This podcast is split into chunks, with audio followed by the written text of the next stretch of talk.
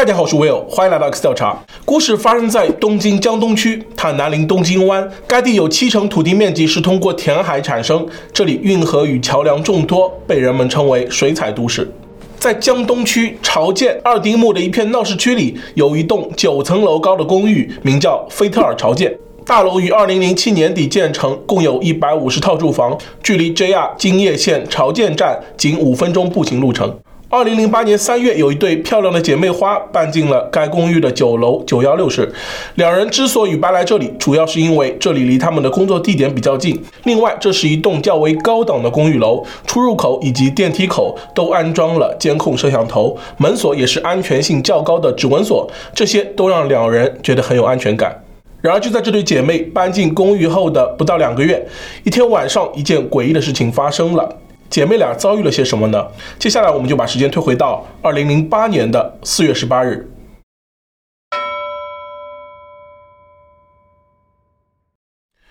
二零零八年的四月十八日，这天是个星期五，马上就是愉快的两天周末假期。晚上九点十五分，东京江东区警察署接到一通报警电话，报警人 A 小姐表示她的妹妹失踪了，无论如何也联系不上，希望警方赶紧帮忙调查一下。失踪者名叫东城瑠璃香，这年二十三岁，是当地一家销售公司的职员。A 小姐与妹妹都是长野县人，家中共有三个姐妹，目前都在东京，除小妹独自居住外。大姐 A 小姐和妹妹琉璃香一同居住在江东区菲特尔朝见公寓的九幺六室，公司跟家离得不远，上下班很方便。根据 A 小姐的描述，这天一大早，姐妹俩一起离开家，分别前往各自公司上班。晚上八点四十五分，A 小姐下班回到了家。一个小时前，她收到了妹妹瑠璃香发来的短信，对方说自己已经到家，会做好晚饭等她回来。可当 A 小姐满心期待地打开房门时，却发现屋内空无一人，而且里面一片漆黑。在打开灯后，发现玄关处有妹妹脱掉的靴子。她走进卧室查看，但没有发现妹妹。A 小姐觉得妹妹可能临时有什么事外出，便打算再等等看。就这样，A 小姐焦急地等待了半个小时，妹妹瑠璃香迟迟没有回家。她感到有些着急，便给对方打去了电话。可对方手机关机了。她开始四处检视家中情况，想知道究竟发生了什么。结果发现厨房里少了一把菜刀，而且掉落在玄关角落里的一本杂志上居然沾着血迹。见此情形，A 小姐顿感情况不妙，便立刻拨打了报警电话。江东区警方接报后，随即派出警员来到了菲特尔朝见公寓。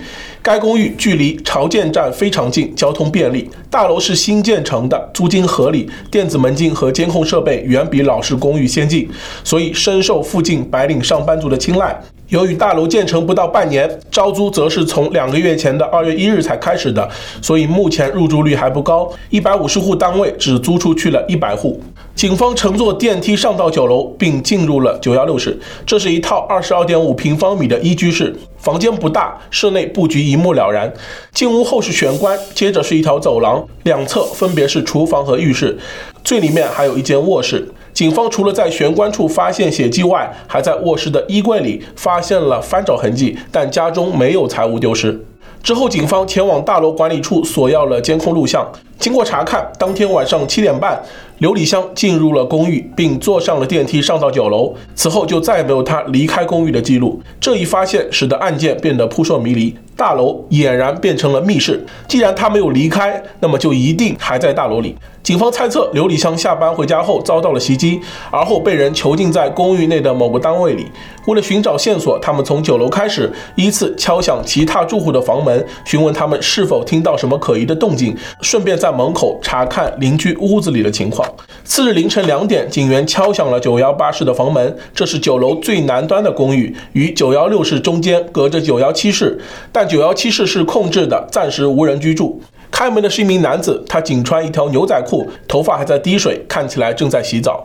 站在门外的警员向其表示，隔壁九幺六室的二十三岁女住户刘李香失踪了，所以想问一下，当晚是否听到什么奇怪的声音，或是看到什么可疑人员进出？该男子听到隔壁邻居失踪后，感到有些吃惊，皱着眉头思索一番后，他困惑地说道：“我对隔壁邻居没有什么印象了，只是在楼道里见过几次，没有听到什么声音，也没有看到陌生人出入酒楼。”随后，警方又敲响了其他房门，也没有发现什么线索。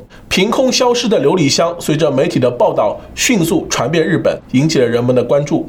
由于公寓大门是电子门禁，监控录像也没有发现除住户以外的人，所以警方认为嫌疑人就在这一百户住户之中。下午两点，警方再次敲响了九幺八室的房门，在得到屋主的允许后，他们进入了屋内，开始简单的查看。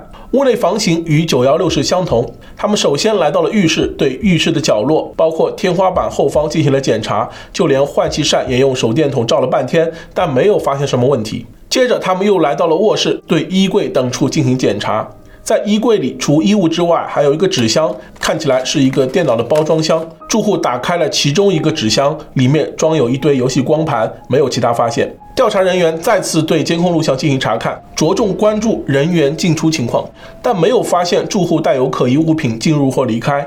住户们扔掉的垃圾也都经过检查，但依然没有发现。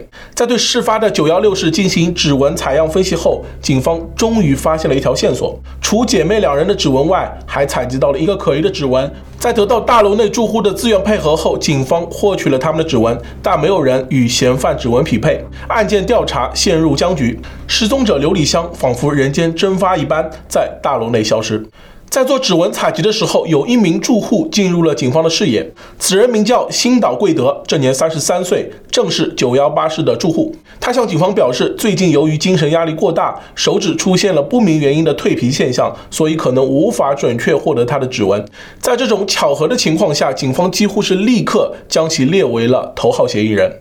但是在刘礼香失踪次日，警方就要求对他家展开搜索，他本人也同意了。当时屋内除一些纸箱外，没有发现能够藏东西的空间，其中两个纸箱是由新岛贵德主动打开的。调查警员查看后，也没有发现什么可疑物件。面对十分配合的新岛贵德，警方无法对他采取什么行动，但他们一直在暗中观察着他的一举一动。他每天正常上下班，出门时也没带什么大物件。就这样，时间一天天过去，由于一直没有新的线索，警方面临的压力与日俱增。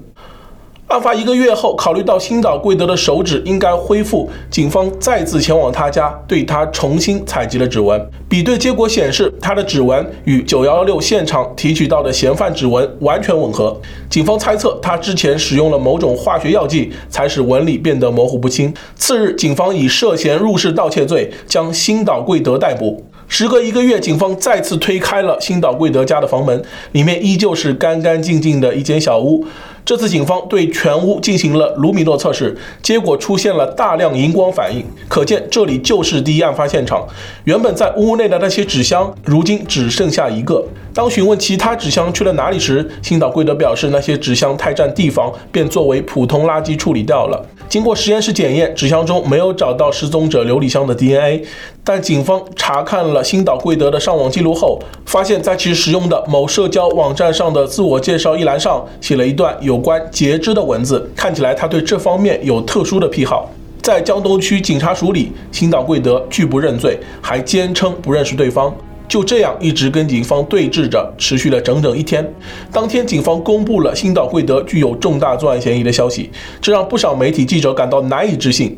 因为自事件发生以来，就有大批媒体记者前往事发公寓楼下，对该公寓住户进行采访，但绝大多数住户都回避，唯恐被牵扯进来。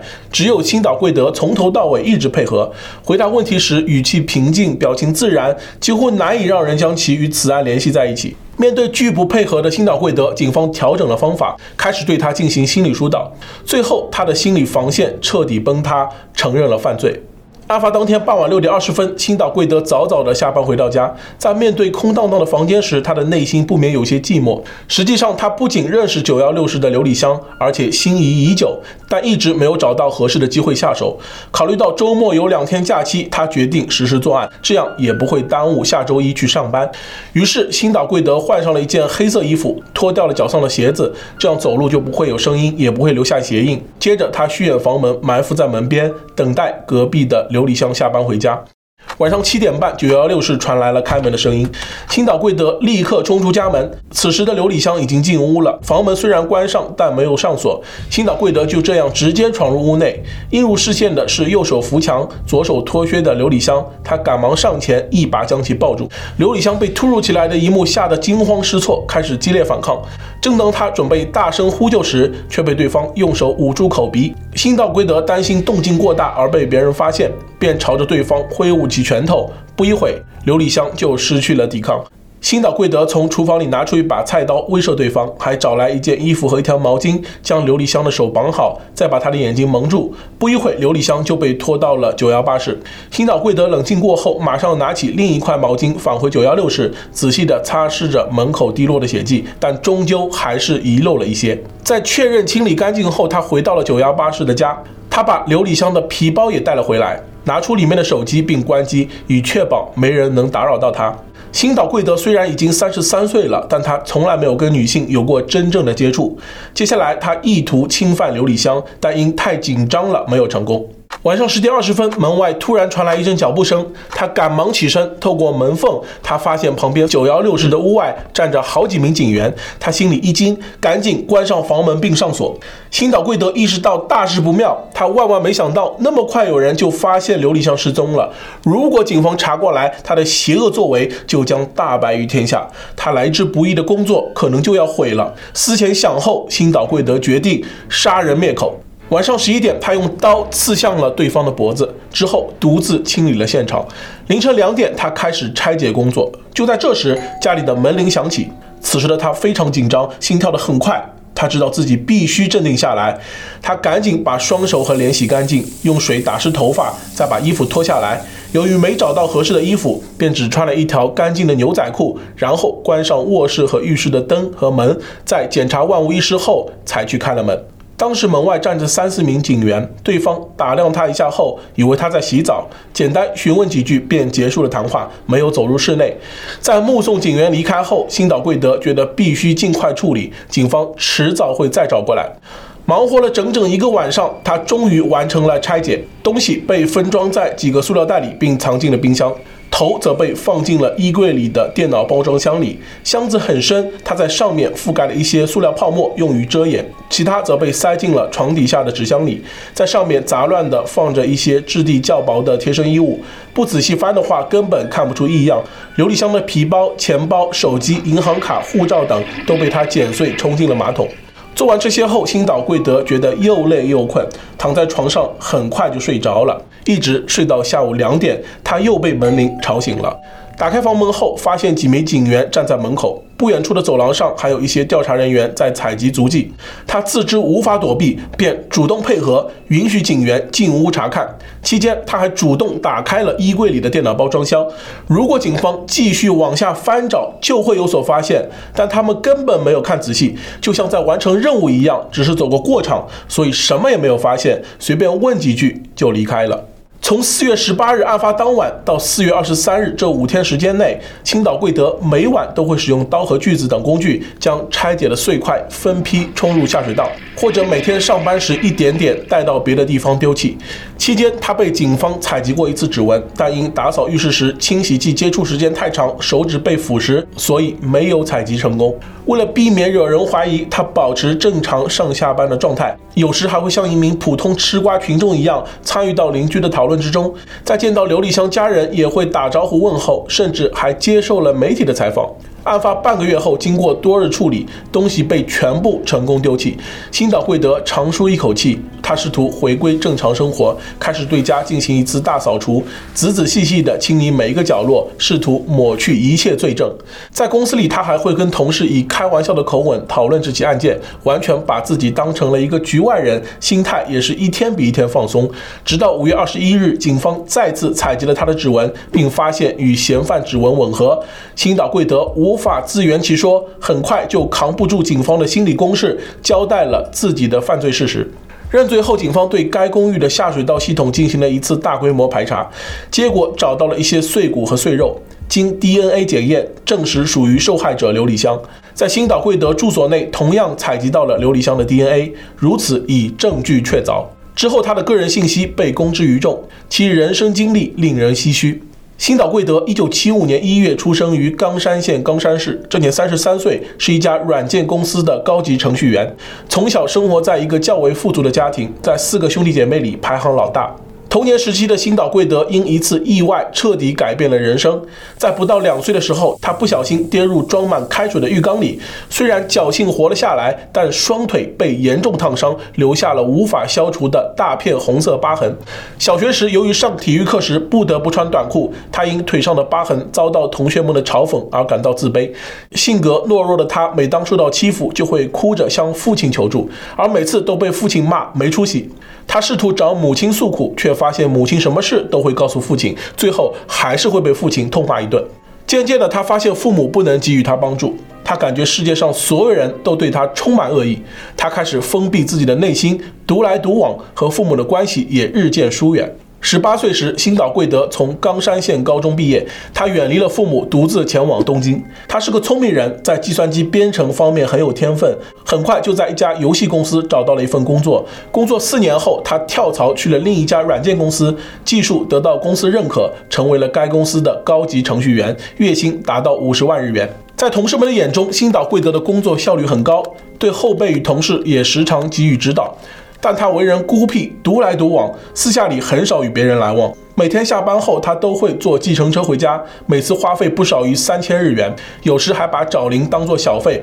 高调的作风让他在计程车司机圈子里小有名气。在同龄人中，新岛贵德算是比较成功的人，但他本人却不这么想。大约在这个时候，他对父母的敌意越发强烈，甚至有种要干掉他们的冲动。他认为儿时的烫伤是父母的疏失造成的，全是他们的错。后来因自卑无法和女孩子正常交往，也是父母的错。后来他形成了世上没人对我好的阴暗心理，尤其是对异性。他开始热衷于浏览一些变态网站，还撰写了几篇拆解类题材的同人文章。新岛贵德想要一个可由他任人摆布的情人，使之成为自己的痉挛。二零零八年二月，三十三岁的新岛贵德搬进了江东区菲特尔朝见公寓，入住了九楼最南端的九幺八室。大约三周后，一对姐妹花搬到了隔壁的九幺六室。刚开始，新岛贵德只看到东城琉璃香一人，以为他一个人住在那里，于是萌生了囚禁对方的想法。没想到他真的付诸行动，走上了一条不归路。